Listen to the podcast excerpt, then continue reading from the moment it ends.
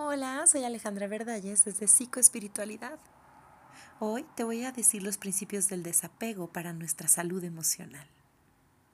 Debemos aprender a ser autónomos dentro de todas nuestras relaciones, ya sean de pareja o familiares, y respetar el espacio personal de cada uno. Siempre debemos basarnos en la confianza. Las personas necesitamos establecer vínculos de amor, respeto y protección hacia aquellos que amamos. No hay nada tan necesario y a la vez tan reconfortante. No obstante, también hemos de tener claro que estas relaciones de apego deben ser saludables y, a su vez, ofrecernos cierto espacio personal y autonomía. Pensemos, por ejemplo, en esos padres sobreprotectores que fomentan en sus hijos un apego muy intenso hacia ellos, hacia la figura paterna y materna. Este niño no podrá madurar con la suficiente autoestima como para enfrentarse a la vida sin miedos, sin temores. Siempre sentirá ese cordón umbilical hacia el núcleo familiar, esa inseguridad, esa falta de autonomía. ¿Y qué hay de nuestras relaciones afectivas? ¿Qué ocurre cuando desarrollamos un apego ciego y desmedido hacia nuestra pareja? que dejamos de ser nosotros mismos, que ya no podemos diferenciar el yo del nosotros, que nos volvemos dependientes y poco a poco desarrollamos un amor tóxico. Bueno, pues hoy vamos a aprender cinco importantes aspectos que nos pueden enseñar el concepto del desapego. 1. El desapego no es romper los vínculos emocionales, es reforzarlos con mayor equilibrio. Es posible que la palabra desapego confunda a muchos. Desapegarse no sería en este contexto emocional la idea de alejarse de alguien y aún menos de enfriar nuestras relaciones. Practicar el desapego saludable es, en realidad, un principio que todos deberíamos aprender a practicar y a su vez fomentar en nuestros hijos en caso de tenerlos. Ten en cuenta estas dimensiones para entenderlo mejor. El desapego nos dice que las personas debemos aprender a ser autónomas, seguras de nosotros mismos y con una adecuada madurez emocional. Disponer de una buena autoestima es un pilar básico para desarrollar un apego saludable. Las personas que practican el desapego no tienen miedo a la soledad. Son capaces de hacer cosas por sí solas con plena seguridad en sí mismas y sin tener que depender de segundas opiniones. Seguro que tú también conoces el caso de alguien que no sabe estar sin pareja y tiene a su vez la idea errónea de que para ser feliz es necesario tener a alguien a su lado para que lo cuide o la cuide.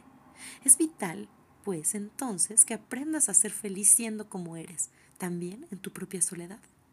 El desapego te permite romper esas cadenas que en ocasiones ponen otras personas sobre ti mismo. Piensa en esas madres que se inmiscuyen tanto, tanto en la vida de sus hijos que no les permiten ser ellos mismos. ¿Qué puede ocurrir a largo plazo? Que ese niño o niña odie a su madre. De ahí que sea mucho mejor fomentar un desapego saludable donde inspiremos confianza a los hijos para que sean capaces de hacer cosas por sí mismos. Todo esto ofrece una felicidad mutua, un dar y recibir. Dos, tú eres responsable de tu vida. Tú y solo tú eres responsable de tu propia vida. No eches la culpa a los demás de lo que te ocurre. No digas aquello de nunca podré ser feliz porque la persona que amo no me quiere. Jamás podré cumplir mis sueños porque mi familia dice que no tengo capacidad suficiente. Bueno, este tipo de expresiones son clásicos ejemplos del apego más tóxico y peligroso. ¿Por qué debe depender tu felicidad de segundas personas? Por favor, no lo hagas, no lo permitas. Desde el momento en que tu propio bienestar depende de lo que otra persona haga, diga o deje de hacer, estarás haciéndote daño a ti mismo.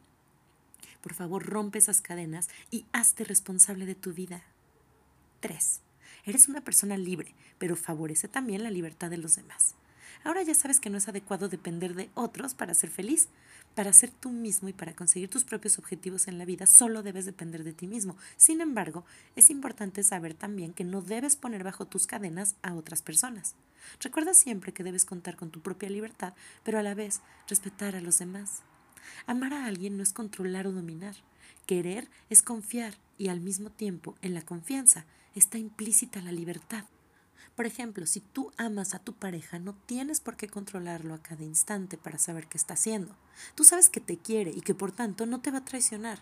Tú confías y ofreces espacios personales a quienes amas. 4. Aprende a vivir en el presente. En ocasiones pasamos gran parte de nuestro día a día recordando esos errores del pasado, fracasos que nos marcaron, pérdidas, dolores, esos caminos que no nos atrevimos incluso a tomar por indecisión. ¿Qué sentido tiene fijar toda nuestra atención en algo que ya no está, en algo que ya no existe? Nuestros apegos se anclan sobre todo en esos hechos del pasado que nos unen inevitablemente a algo que nos hace daño.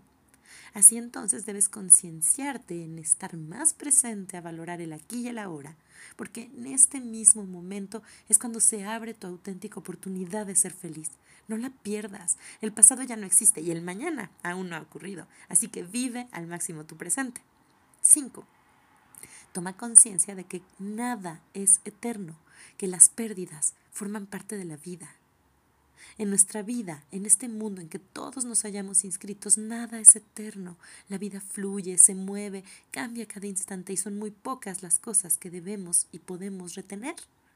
No vamos a poder conservar la juventud eternamente, muchas amistades se hacen y se deshacen, el amor de hoy puede ser un sufrimiento mañana, tus padres o tus ancestros se van a ir yendo, tus hijos van a ir creciendo, pero es importante que aprendas a aceptar que las pérdidas van a ser acto de presencia a lo largo de tu existencia y de ahí la importancia de desarrollar un apego saludable, aceptando que puedes perder eso que ahora amas, pero no por ello tu vida va a detenerse.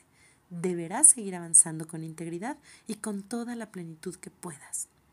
Toma conciencia de todos estos aspectos y ponlos en práctica siempre que puedas. Y recuerda, no estás solo y mucho nunca es suficiente. Soy Alejandra Verdalles desde Psicoespiritualidad.